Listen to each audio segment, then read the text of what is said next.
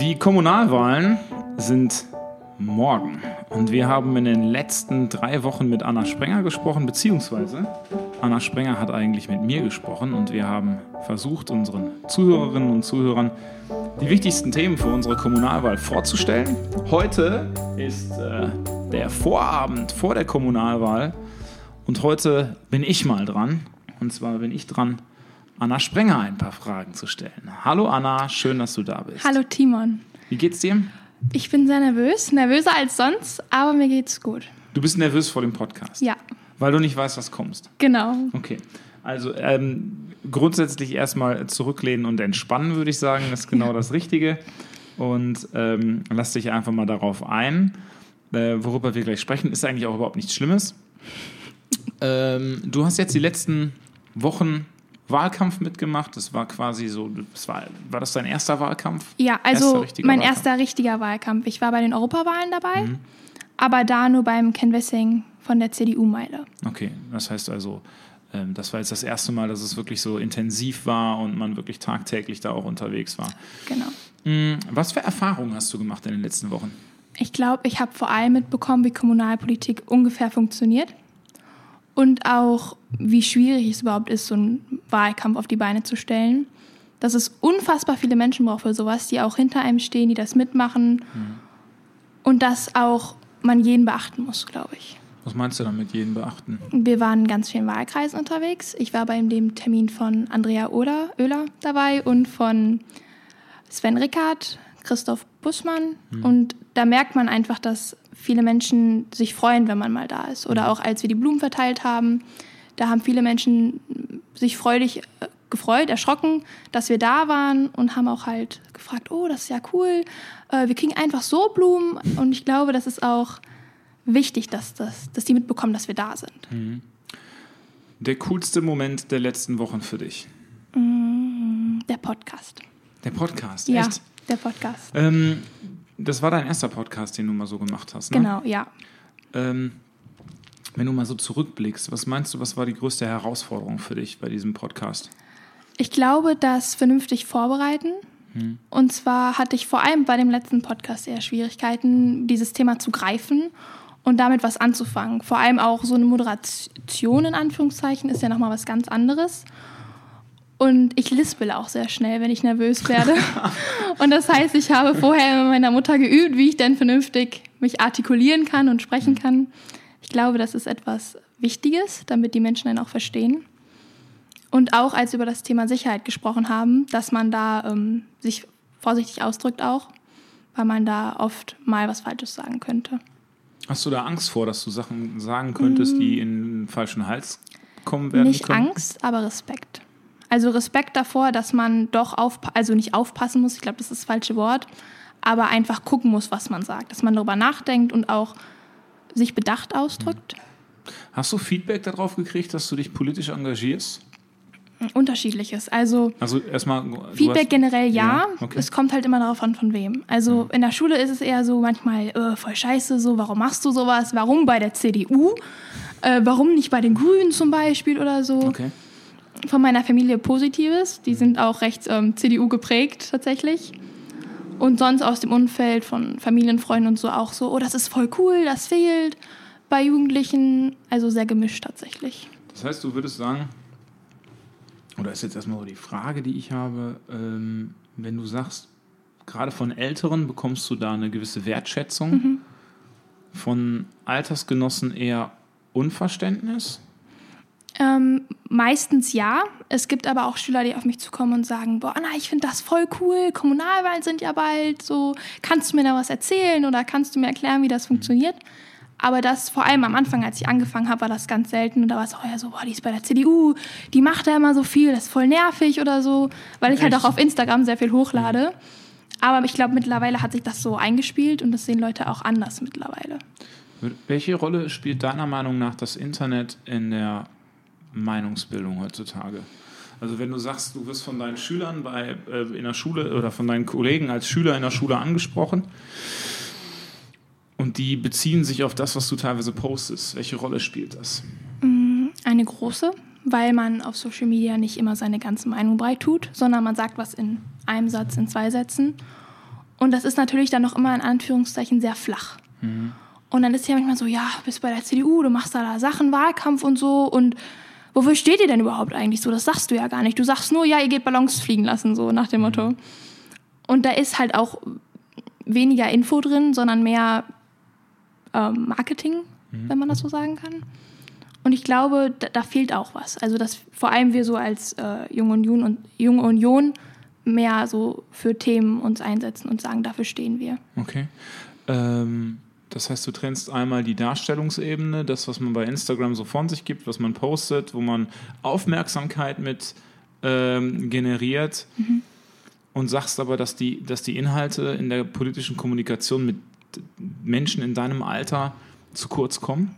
Bedingt ja. ja. Also vor allem halt zwischendurch, ich poste halt viel nur, was wir so machen, wo wir sind und halt mhm. gar nicht so.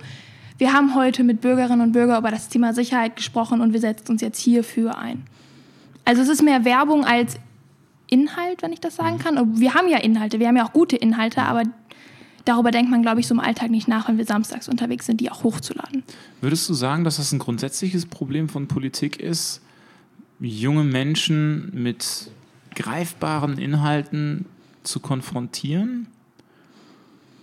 Mm, ja. Also lass uns mal, also, lass uns mal über deine, über deine Kolleginnen und Kollegen sprechen oder Altersgenossen oder wie auch immer wir das nennen wollen. Mhm. Welche politische, also sind die grundsätzlich politisch interessiert? Nein, also es wird viel auch durch so Sachen wie Rezo-Videos wird dann wieder politisches Interesse generiert, weil das einfach Aufmerksamkeit auf sich zieht. Aber mhm. so dieses normale alltägliche Geschehen ist da, da ist kein Interesse für. Die wenigsten schauen Tagesschau, ich würde jetzt eher sagen, vor allem die bei uns im Sovi-Unterricht sitzen, die sind politisch am Interesse, so was passiert tagsüber interessiert, aber der Rest nicht. Der Großteil nicht. Die gucken sich Sachen an, Schlagzeilen auf YouTube oder von, von der Heute-Show Sachen an mhm. und das reicht denen dann maximal. Okay. Und was glaubst du? Also wenn wir jetzt mal Du hast gerade das Rezo-Video angesprochen. Mhm. Das wäre ja offensichtlich was, was da wirklich auch eine, für, eine, für eine Aufmerksamkeit gesorgt hat. Wie muss Politik werden, damit junge Menschen sich dafür interessieren? Also ich glaube, dass ein Großteil deiner, deiner Altersgenossen vermutlich, ja, wie sind die politisch orientiert? Grün, links? Eher, in, also Grün, Umweltschutz ist, den, ist vielen wichtig, mhm. aber auch Toleranz wurde bei uns angesprochen, Digitalisierung. Und wenn du mit, deinen, mit, mit Leuten über Umweltschutz sprichst, ich mhm. will gar nicht so sehr ins Detail gehen, dass man jetzt auf irgendwelche Leute speziell eingeht, sondern ganz allgemein, wenn du mit denen über Umweltschutz sprichst, ist das, wird das Thema ausdifferenziert? Also mit ausdifferenziert meine ich, wird da auch Umweltschutz und wirtschaftlicher Erfolg ins Spannungsverhältnis zueinander gesetzt oder wird das immer isoliert betrachtet? Ähm, isoliert. Wirtschaft, also der, der, dieser Betrachtungspunkt der Wirtschaft wird oft einfach weggelassen, weil sie halt auch durch Fridays for Future und so auch sehr geprägt wurden und sagen, das bringt uns nichts. Es bringt uns was, jetzt auf unsere Erde zu achten und jetzt was zu tun. Und dann wird geguckt, ja, die machen ja nichts oder die machen zu wenig. Die achten immer noch zu sehr auf die Wirtschaft. Wir müssen mehr und direkter für unsere Umwelt tun. Also wir müssen dann doch radikale Änderungen machen. So ist es zumindest oft auch bei uns in Diskussionen. Dann gibt es ganz oft die Seiten, die sagen, wir müssen jetzt einfach alles so machen und nicht anders. Und dann gibt es die Seiten, ja, aber wir müssen doch irgendwo noch gucken. Aber es ist wirklich der Großteil, der sagt, wir müssen einfach nur den Umweltschutz durchziehen. Ist das nicht auch eine Radikalisierung der Gesellschaft? Also wir sprechen, wenn wir über radikale Ansätze sprechen. Ja. ja. aber wenn wir über radikale Ansätze sprechen, dann sprechen wir ja meistens über Rechtsextremismus. Mhm oder wir sprechen über Linksextremismus. Aber gibt es nicht auch ein, also radikale Ansätze, sei es mal auf der, auf der Seite der, der, der, der Ökopolitik, sage ich jetzt mal? Ich meine, lass uns doch mal sprechen über Fleischverzehr. Mhm. Oder lass uns sprechen über den Klimawandel. Ich erlebe das so, dass es in den letzten Jahren eigentlich nur noch gibt, entweder du bist ein Klimawandelbefürworter, insofern als dass du sagst, wir brauchen einen radikalen, mhm. eine radikale Umstrukturierung unseres Wirtschaftssystems, und zwar weltweit. Und wenn du sagst, ja, Moment mal, lass uns da mal drüber sprechen. Ich habe da so ein paar kritische Anmerkungen, dann wirst du relativ schnell Klimaleugner. Ja, also ja, oder vor allem halt so, du wirst abgestempelt als jemand, den das sowieso nicht interessiert. Gar nicht unbedingt als Leugner, sondern dich interessiert es nicht. Du nimmst So. es an, was passiert, aber dich juckt es nicht. Und ist das nicht eine moderne Form von Faschismus? Andere Meinungen zu, andere Meinungen zu unterdrücken, weil man Menschen, die anderer Meinung sind, die den Meinungspluralismus nicht teilen, sofort in eine Ecke gestellt werden? Ja, bestimmt. Also ich glaube auch, dass es auch ein Problem ist, dass wir nicht mehr diskutieren wollen. Bedingt. Es gab ja auch den Podcast von Christian Lindner mit Luisa Neubauer. Da hat der Herr Lindner ja auch gesagt, ich finde das super, dass Sie sich zu einer Konversation mit mir bewegt haben. Viele Aktivisten machen das nicht. Die sagen nur, was sie haben wollen und gehen dann nicht mehr in die Konversation rein. Und ich glaube, das fehlt. So, jetzt ist also die nächste Frage. Wir haben also jetzt ähm, herausgearbeitet, dass es offensichtlich einen Unmut gibt oder eine Bequemlichkeit gibt von vielen jungen Menschen, sich in der Tiefe und differenziert mit verschiedenen Perspektiven auseinanderzusetzen. Ähm, was glaubst du aus der Perspektive einer jungen Frau, die in genau dem Alter ist? Wie müssten sich Politiker ändern oder wie muss Politik werden, damit Menschen sich wieder mehr darauf einlassen, auch andere Perspektiven einzunehmen? Klarer, verständlicher und offener. Und damit meine ich offener im Sinne von, man gesteht Fehler ein oder man sagt, was du auch schon beim letzten Podcast erzählt hast, glaube ich, dass man andere Meinungen sich anhört und seine Meinung auch noch ändern kann. Dass man nicht immer nur mit Fachbegriffen um sich wirft. Und auch, dass man mehr Social-Media-Präsenz hat. Okay. Was nervt dich am meisten, wenn du.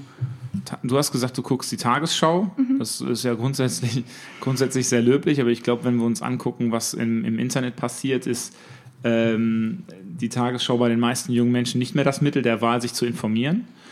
Ähm, wenn du dir sowas anguckst oder du guckst dir mal so politische Debatten oder Talkshows an, was ist das, was dich am meisten nervt?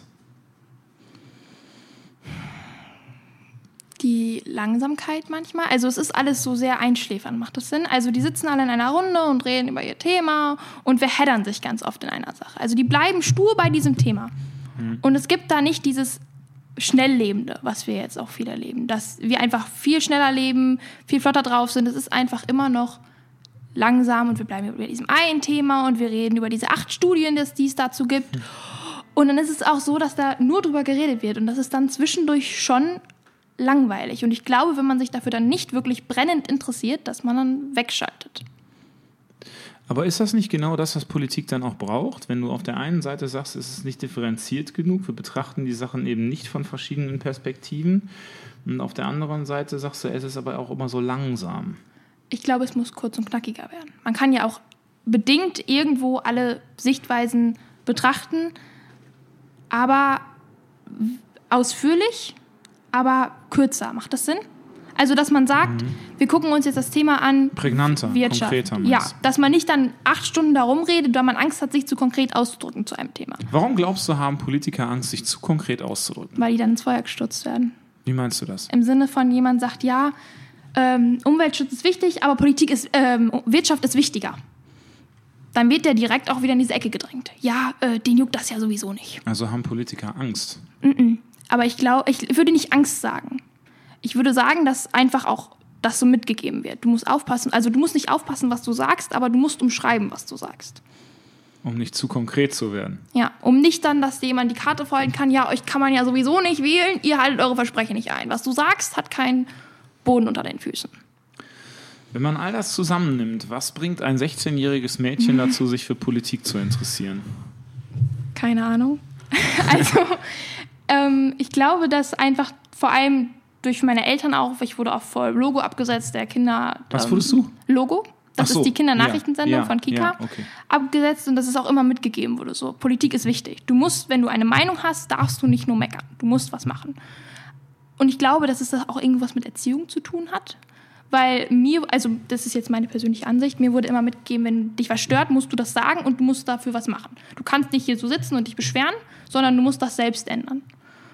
Und dann hatte ich halt irgendwann doch Lust, als mein Papa mich mit zu einem Sommerinterview genommen hat von euch. mit Paul Ziemiak und Philipp Amthor. Und das hat mir dann so gut gefallen, dass ich dann danach mich direkt bei der JU angemeldet habe. Das war der, das war der, ich, Ja. oh, cool. Das wusste ich gar nicht, dass das so ein, so ein, äh, so ein, so ein Impact hatte an der Stelle. Ähm, und du hast dich dann in der Jungen Union äh, angemeldet. Jetzt geht es erstmal grundsätzlich gar nicht darum, ob es die Junge Union ist oder ob es die Jusos sind oder ob es die jungen Liber Liberalen sind oder ob es die jungen Grünen sind. Ähm, du hast gesagt, man muss was gestalten wollen, man muss was verändern wollen. Ähm, würdest du sagen, dass die junge Generation, aber ich würde das auch vielleicht gar nicht auf die junge Generation nur begrenzen, würdest du sagen, dass wir grundsätzlich alle ein Stück weit zu verwöhnt sind, dass wir glauben, dass irgendein übergeordneter Kanzler, die da oben, der Staat schon dafür zu sorgen haben, dass wir unser Leben glücklich verleben können? Ich glaube nicht verwöhnt, ich glaube enttäuscht. Ich glaube, dass viele Menschen einfach enttäuscht sind von dem, wie, was sie mitbekommen und von dem, was Aber sie sich gewünscht hätten. Von der Politik. Warum? Weil- wir, leben, wir leben in einem Land mit einer verfl ver verflucht geringen Arbeitslosigkeit, Mhm. zumindest vor Corona noch. Wir haben eine immens hohe Lebensqualität in diesem Land. Wir haben Krankenversicherung. Hier muss keiner verhungern in diesem Land, äh, zumindest im Regelfall. Ähm, wir haben die, die besten sozialen Sicherungssysteme. Es gibt kein Land, in dem man in der Corona-Krise lieber leben würde als in Deutschland. Wovon sind die Menschen enttäuscht? Gegenbeispiel. Die Okay. Amerikaner sind unfassbar stolz auf ihr Land. Die meisten. In der Schule wurde mir da beigebracht, Amerika is the greatest. Jetzt muss man dazu sagen, dass du in Amerika warst. Mit, Im Midwesten, genau. genau. ähm, die haben einen so unfassbaren Stolz. Und wenn man ihnen die Sachen sagt, die bei denen vielleicht kritisch sind oder noch falsch laufen, in Anführungszeichen, dann sagen die, ja, aber guck doch mal, was wir geschafft haben bis jetzt. Warum ist das bei uns nicht so? Also meinst du, wir haben ein Mentalitätsproblem? Bedingt. Also ja, aber ich glaube, wir gehen mit dem Thema sehr vorsichtig um, aufgrund unserer Vergangenheit. Ähm, wir haben da letztens auch über den Geschichtsunterricht drüber geredet. Da ging es um die Idee des Nationalismus. Und da haben wir einen Brief von, oh Gott, keine Ahnung, wir haben einen Brief gelesen, in dem es darum ging, dass die Deutschen zu wenig Nationalismus, das Gefühl haben, stolz auf Deutschland zu sein. Und das war der Anfang oder das, der Beginn vor 1939 ungefähr. Und dann ging es darum, ob wir die Idee von Nationalismus gut finden. Und da haben viele Nein gesagt. Aber bei Amerika, Amerika stört es uns irgendwie nicht. Die haben Ja, aber- bedingten Nationalstolz. Genau, also ich glaube, dass man das trennen muss. Ne? Also Nationalismus ist ja ist, ist was anderes als Nationalstolz. Ich glaube, das muss man schon differenzieren. Ähm, Der Nationalstolz ist ja einfach nur anzuerkennen, in welchem Land ich lebe und vielleicht auch noch anzuerkennen, was dieses Land geleistet hat. Ähm, Ich würde ganz gerne einmal zu dem Punkt zurück, den du gerade angeschnitten hast. Ähm, Ihr habt über den Nationalsozialismus gesprochen und du sagst, naja, wir trauen uns vielleicht nicht, den Nationalstolz Auszulegen. Auszudrücken ähm, wegen unserer Vergangenheit.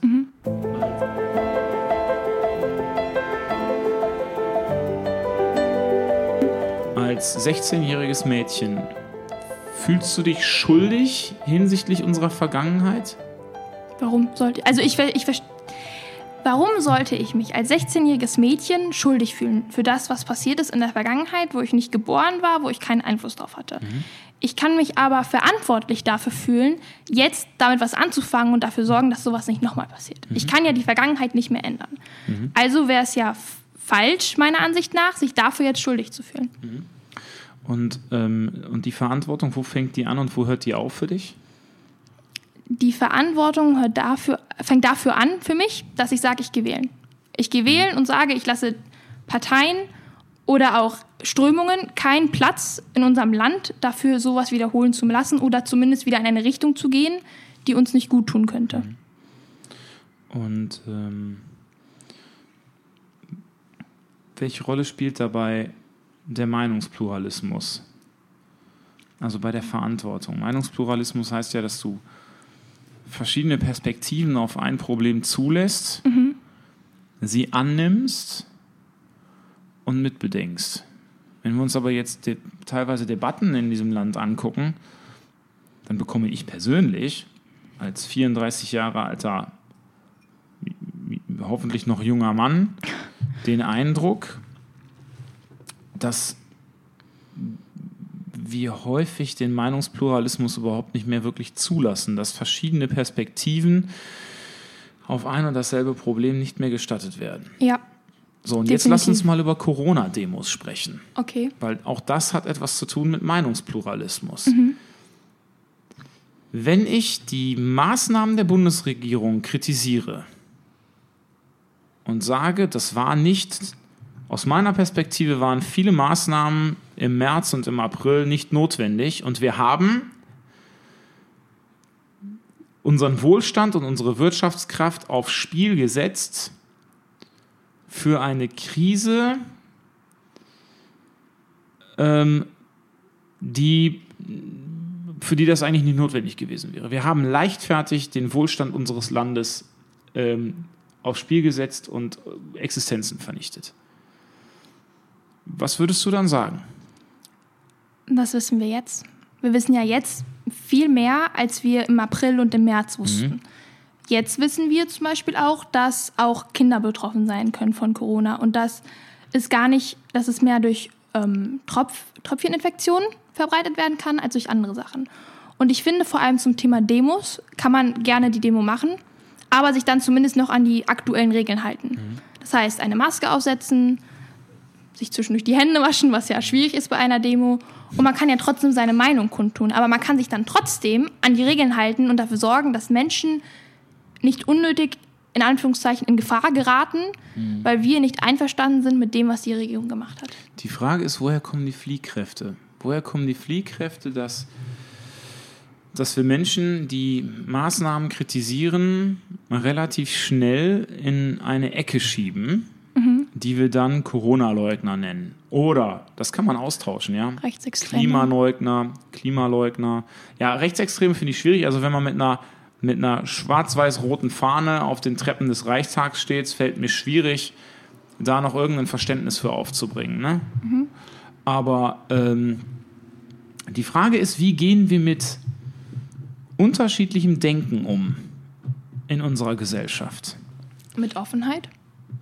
Ja, genau, die bräuchten wir eigentlich. Mhm. Und, aber wenn du erzählst, dass du in der Schule, weil du dich in der CDU engagierst, von, von Mitschülerinnen und Mitschülern dafür kritisiert wirst, dass du eine andere Perspektive auf Politik hast, die sie vielleicht haben, dann müssen wir halt darüber sprechen, wie schaffen wir es in der Gesellschaft, genau diesen Meinungspluralismus wiederherzustellen und wieder zu stärken. Mhm. Ich glaube, als 16-jähriges Mädchen kann ich da nicht viel machen, als standhaft bleiben.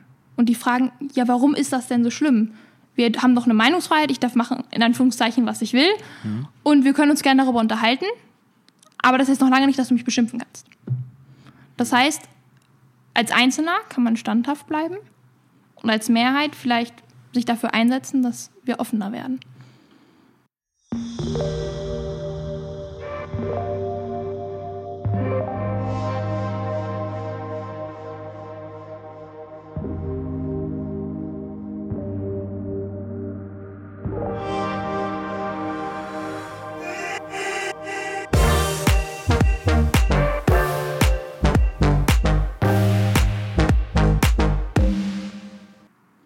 Wenn du jetzt in deinem Alltag unterwegs bist und du begegnest zehn, zehn Menschen in deinem Alter und ich sage dir jetzt, versuch mal diese Menschen für Politik zu begeistern, das Interesse zu wecken für Politik. Ähm, was würdest du tun? Wie würdest du das machen? Einladen. Einladen, mit uns zu kommen weil ich glaube, die nur zuzulabern mit, ja, die CDU macht das super, wir machen das und das, wir setzen uns dafür ein, das juckt die nicht. Das hören die dreimal am Tag von jeder Partei. Ich glaube, die einzuladen und aktiv mitzunehmen. Ich bin auch erst bei uns aktiv geworden, weil die Anna zu mir gesagt hat, die Anna Mensing, komm, ich nehme dich mit zu einer Sitzung. Ich nehme dich da mit und ich nehme dich an die Hand und ich zeige dir das. Und sind Sitzungen die sind nicht spannend, nein. So, so wie man sie kennt, die Sitzungen. Mhm. Also ich kann dir mal erzählen, wie das bei mir war. Auch ich bin irgendwann mal in die Junge Union eingetreten. Ich weiß gar nicht mehr, wie es dazu gekommen ist und saß das erste Mal bei einer Sitzung in der Jungen Union und habe hinterher gedacht,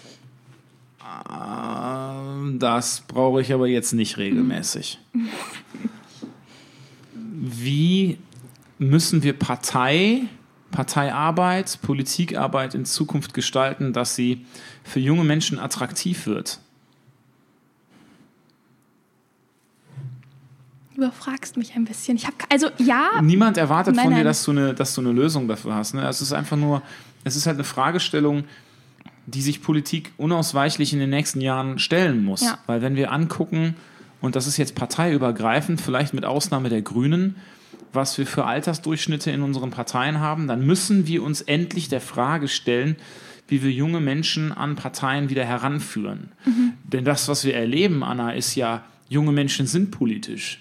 Die engagieren sich in Bürgerinitiativen bei Fridays for Future, aber es sind immer monothematische Organisationen, die ein, ein Problem behandeln, was sie jetzt gerade relevant fühlen.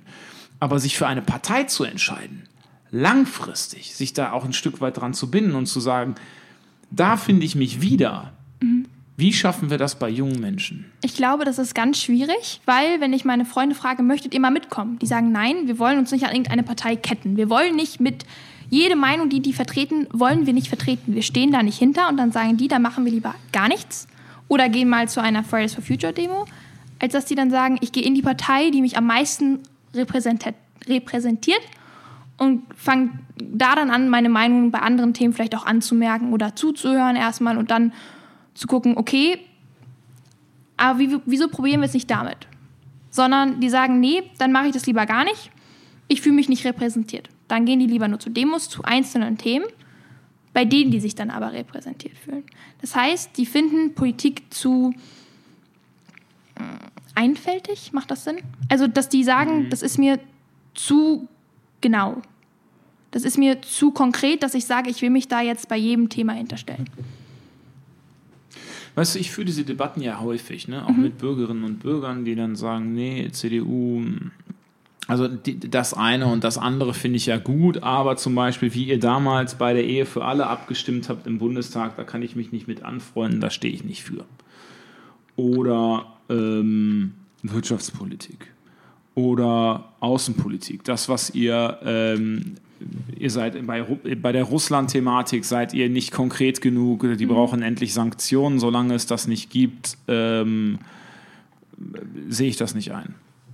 Ich sage dann immer, die, eine Parteimeinung, die fällt nicht vom Himmel, sondern eine Parteimeinung entsteht dadurch, dass sich verschiedene Gremien in der Partei miteinander abstimmen, diskutieren und irgendwann wird ein Beschluss gefasst.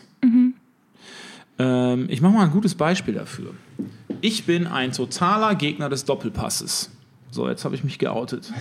Ich bin der Meinung, ein Mensch, der in unserem Land lebt, der hier in diesem Land einen Beruf ausübt und, ähm, und sich in dieser Gesellschaft voll integriert hat, der muss irgendwann an die Situation kommen zu sagen, okay, alles klar, ich habe den deutschen Pass und ich verstehe mich als Deutscher und dabei bleibt es auch und das ist es.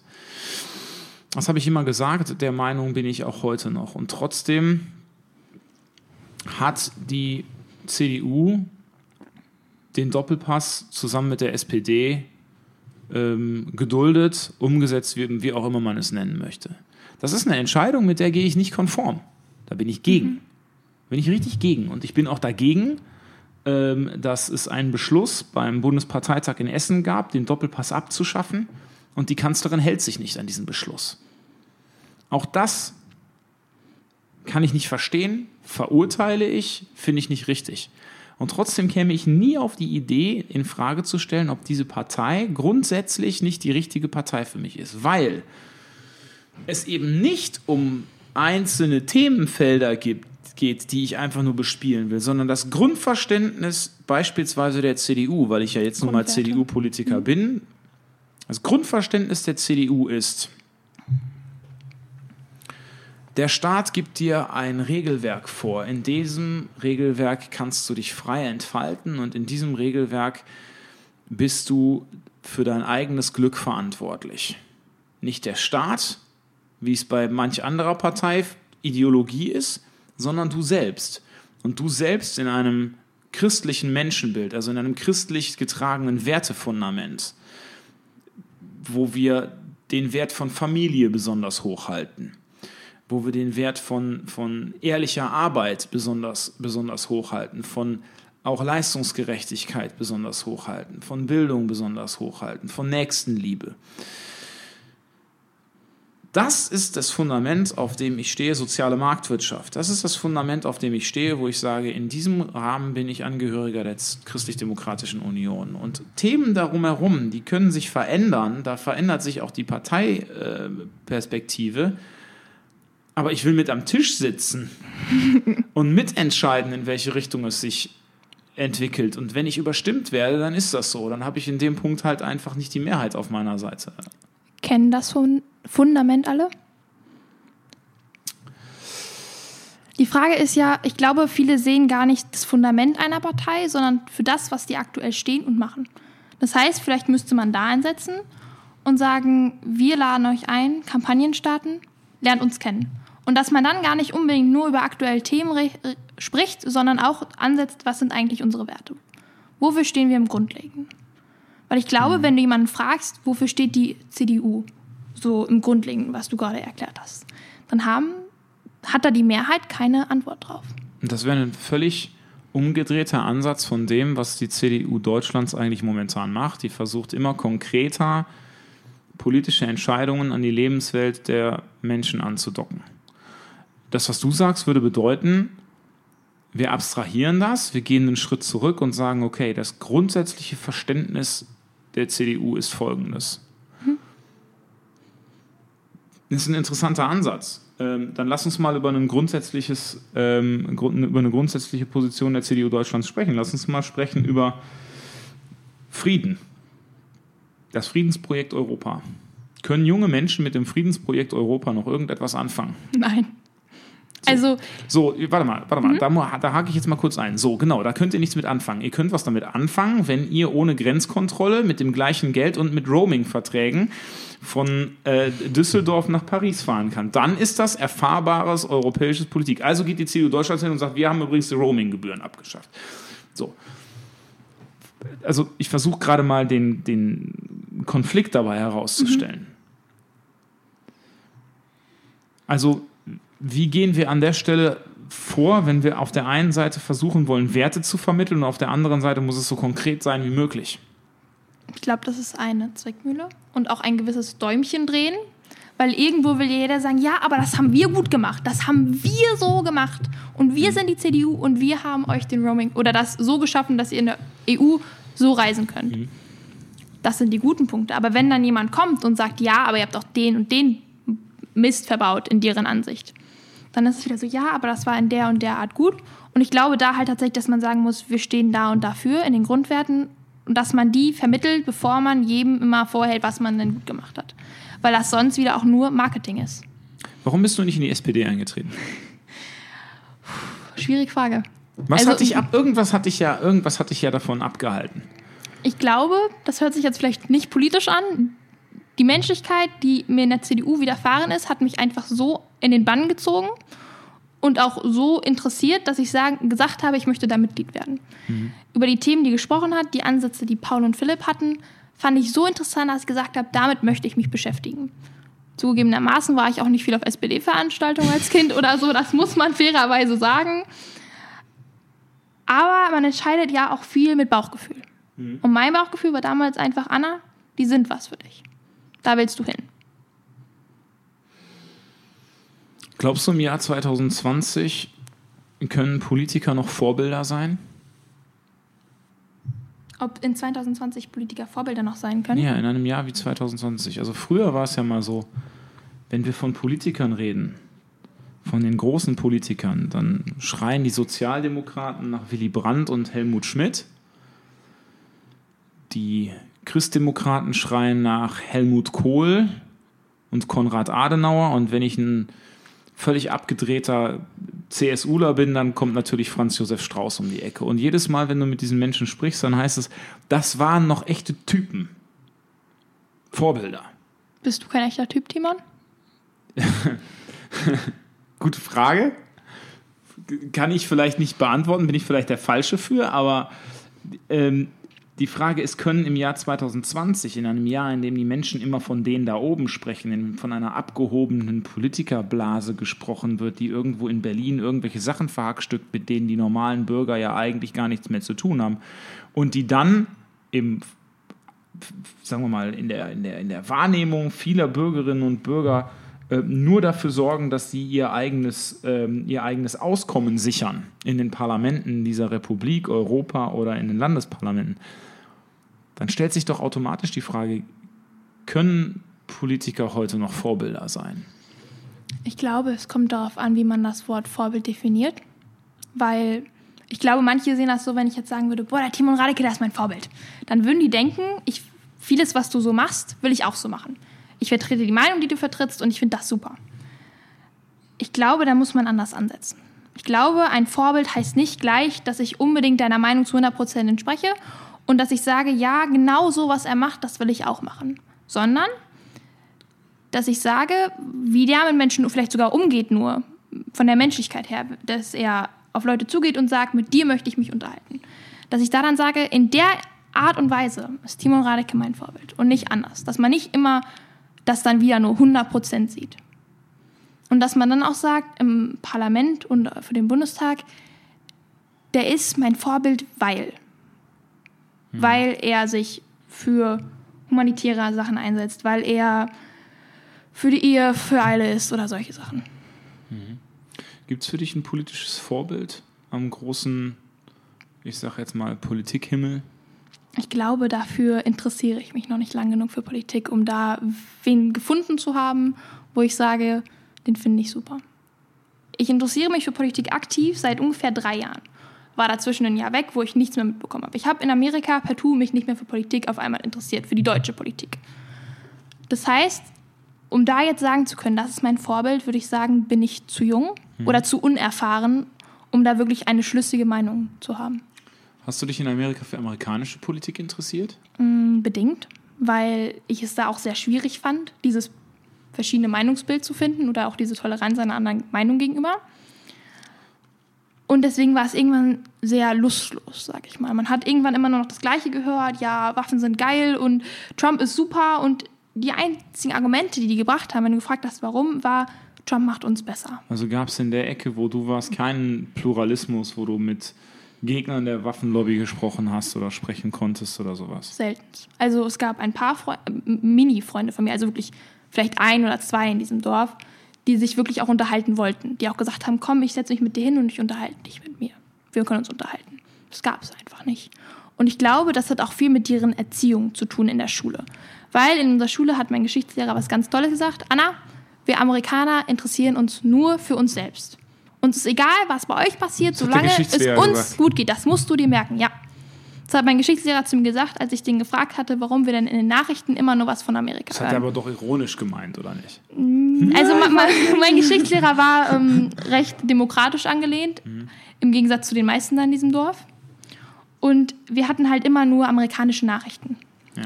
Und dann habe ich den halt ernsthaft gefragt, warum ist das so? Und er sagt, uns interessiert interessiert es uns einfach nicht. Vor allem halt wahrscheinlich in so einer kleinen Gemeinde, Kommune, interessiert es die nicht unbedingt, was jetzt in Europa, was die Merkel da gesagt hat oder so. Okay. Sondern die sagen, seit Trump an der Macht ist, geht es mir besser. Oder geht es unserer Wirtschaft besser. Aber die hören auch nur den ganzen Tag was über Amerika. Und die haben, haben die einen anderen Umgang mit Politik als solche? Also in Deutschland ist also es ja so, Also da, wo ich war, ja. Da, wo du, ich war. Wenn du hier auf die Straße gehst und du sprichst Leute an, also du würdest in Deutschland niemals jemanden fragen, wen wählst du? Also ja. wenn ich jetzt auf die Straße gehe und da kommt jemand vorbei und ich sage, sagen Sie mal, hier, wann Sie schon wählen? Wen haben Sie gewählt am, äh, äh, wen, wen, wählen Sie morgen? Mhm. Ja? Dann werden dich die Leute angucken und werden, man, man selbst würde sich wahrscheinlich peinlich berührt fühlen, weil man meint, man dringt jetzt gerade in eine Intimsphäre vor irgendwie. Ist das da auch so? Die sagen das nicht nur, wenn die wählen, sie stellen das auch in ihren Vorgarten. Ich bin mit meiner Gastmutter einmal durch, ein, durch das ganze Dorf gefahren und jedes fünfte Haus hatte ein Schild vor der Tür mit Trump 2020 oder Biden 2020 oder ähm, es gab ein Schild, das ist mir in Erinnerung geblieben, da stand drauf God, Love and Guns, Trump 2020. Und da habe ich die angeguckt und gesagt, die reden über Gott, Waffen und Liebe. Wie passt das zusammen? Hast du da eine Antwort bekommen? Eine zufriedenstellende? Keine zufriedenstellende, nein. Also es gab dann so Antworten, ja, das ist Amerika. ähm, Okay. meine Gasteltern waren sehr offen, was sowas anging, obwohl sie republikanisch gesinnt waren. Haben sie sich sehr offen mit mir da unterhalten und auch mit zugehört und gesagt, ja, und mir das versucht zu erklären. Und du kommst da trotzdem nicht an die Amerikaner dran. Oder an dem Ort, wo ich dran war. Ich war ja wirklich nur in, Illinois, in Greenville, Illinois und so ein bisschen in der Umgebung. Ich habe nicht viel von Amerika gesehen. Das heißt, ich kann eigentlich nur für diesen Ort sprechen. Okay. Und da war es so, da gab es auch noch Confederate Flags und solche Sachen. Also das war wirklich nicht zurückgeblieben, aber schon noch sehr eingeschränkt. Viele kamen da halt auch nicht raus. Die waren ihr ganzes Leben in Greenville und mal mit dem Auto in St. Louis, in Chicago und so, aber mehr auch nicht. Und dann wird denen von zu Hause vorgelebt, wir schauen jetzt Fox News. Nur Fox News. Und das ist dann die einzige Infoquelle, die die haben. Das heißt, da ist dann keine Variabilität drin. Interessant, ne? Das ist, hat im Grunde auch was damit zu tun, dass es keinen wirklichen Meinungspluralismus gibt.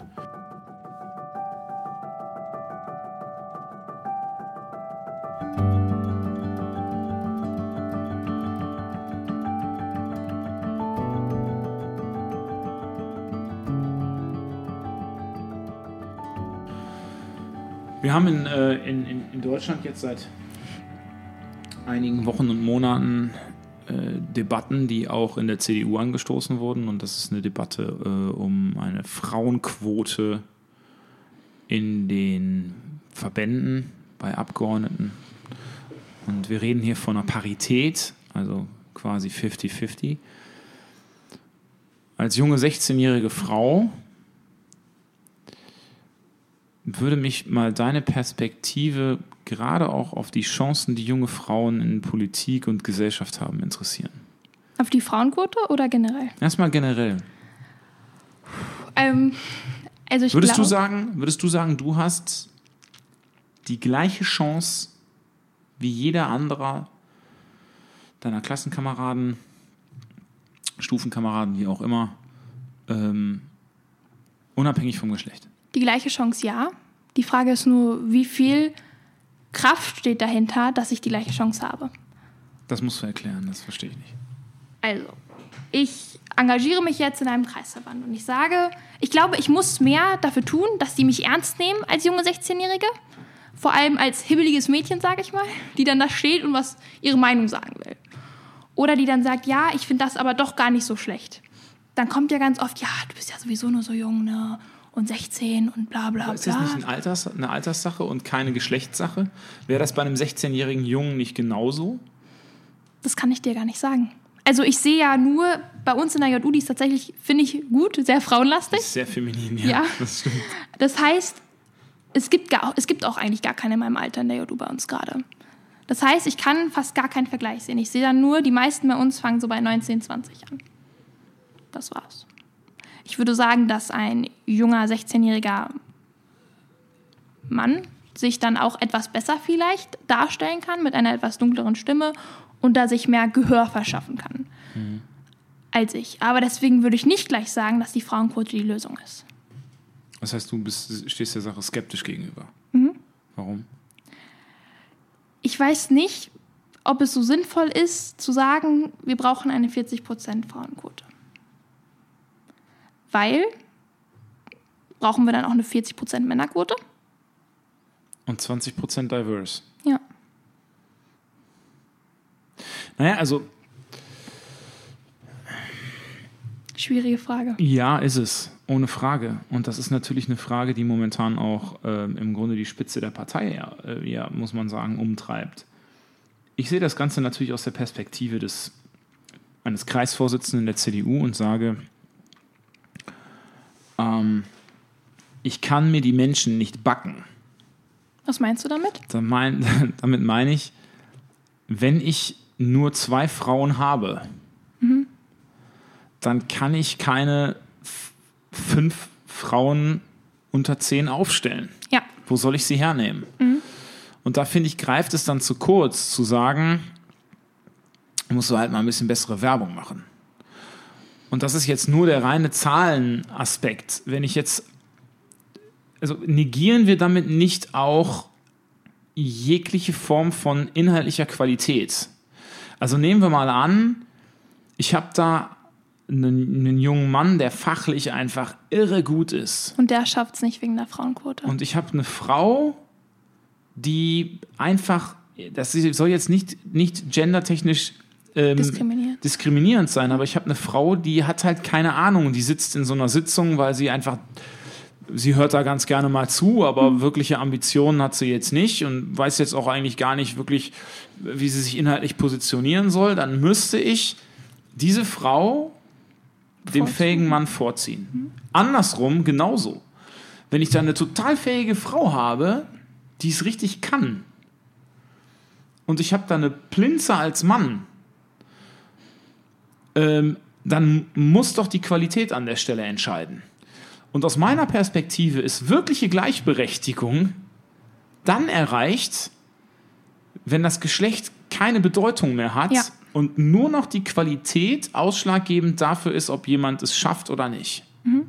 Und ich finde, das sagt ja auch, oder stellt zumindest in Frage, wenn ich das so formulieren darf, ob die Frauenquote die 100% richtige Lösung ist für das Problem. Weißt du, was wir machen? Was denn? Ähm, ich sage das jetzt einfach mal, ähm, nehme damit vielleicht den Mund extrem voll, aber wir machen mal einen Dreier-Podcast mhm. mit äh, dir und Ingrid Fischbach. Mhm. Ingrid Fischbach ist ja unsere ehemalige ähm, äh, Staatssekretärin. Und Ingrid Fischbach war früher auch gegen jede Art von Frauenquorum und Frauenquote und hat jetzt ihre Meinung um äh, 180 Grad gedreht und ist jetzt absolut dafür. Und sie war ja auch mal Landesvorsitzende der Frauenunion. Ich glaube, ein Streitgespräch zwischen euch beiden an der Stelle mhm. wäre mal wirklich sehr interessant. Mhm. Das sollten wir auf jeden Fall mal auf die Agenda nehmen. Anna, letzte Frage für heute. Okay. Wir sind schon in der Overtime. Letzte oh. Frage für heute. Kannst du dir eine Zukunft in der Politik vorstellen? Vielleicht. Also ich mhm. würde, ich glaube, ich muss erst mehr Luft schnuppern, um das sagen zu können. Einfach um auch zu gucken, ist das was für mich? Mhm. Bis jetzt würde ich sagen, es ist was für mich, aber das kann sich ja stetig ändern. Cool. Wir haben einen paar Fortschritt gemacht über Außenpolitik, über ähm, philosophische Fragestellungen des Meinungspluralismus bis hin zur Frauenquote. Ähm, ich danke dir für das Gespräch. Noch mehr danke ich dir für die letzten äh, drei Wochen, in denen wir miteinander hier sprechen konnten und auch über meine verschiedenen Kommunalwahl- und Oberbürgermeister-Themen äh, sprechen konnten. Ähm, ich freue mich auf morgen. Ich danke dir, Timon. Ich freue mich auch auf morgen. Das wird ein spannender, spannender Abend. Und wer weiß, vielleicht ähm, hören wir uns dann bald wieder zusammen im Streitgespräch Sprenger Fischbach. Oh Gott, das ja. Das würde mich sehr freuen. Das würde mich auch freuen. Alles klar. Mach's gut, Anna. Tschüss, Timon. Ciao.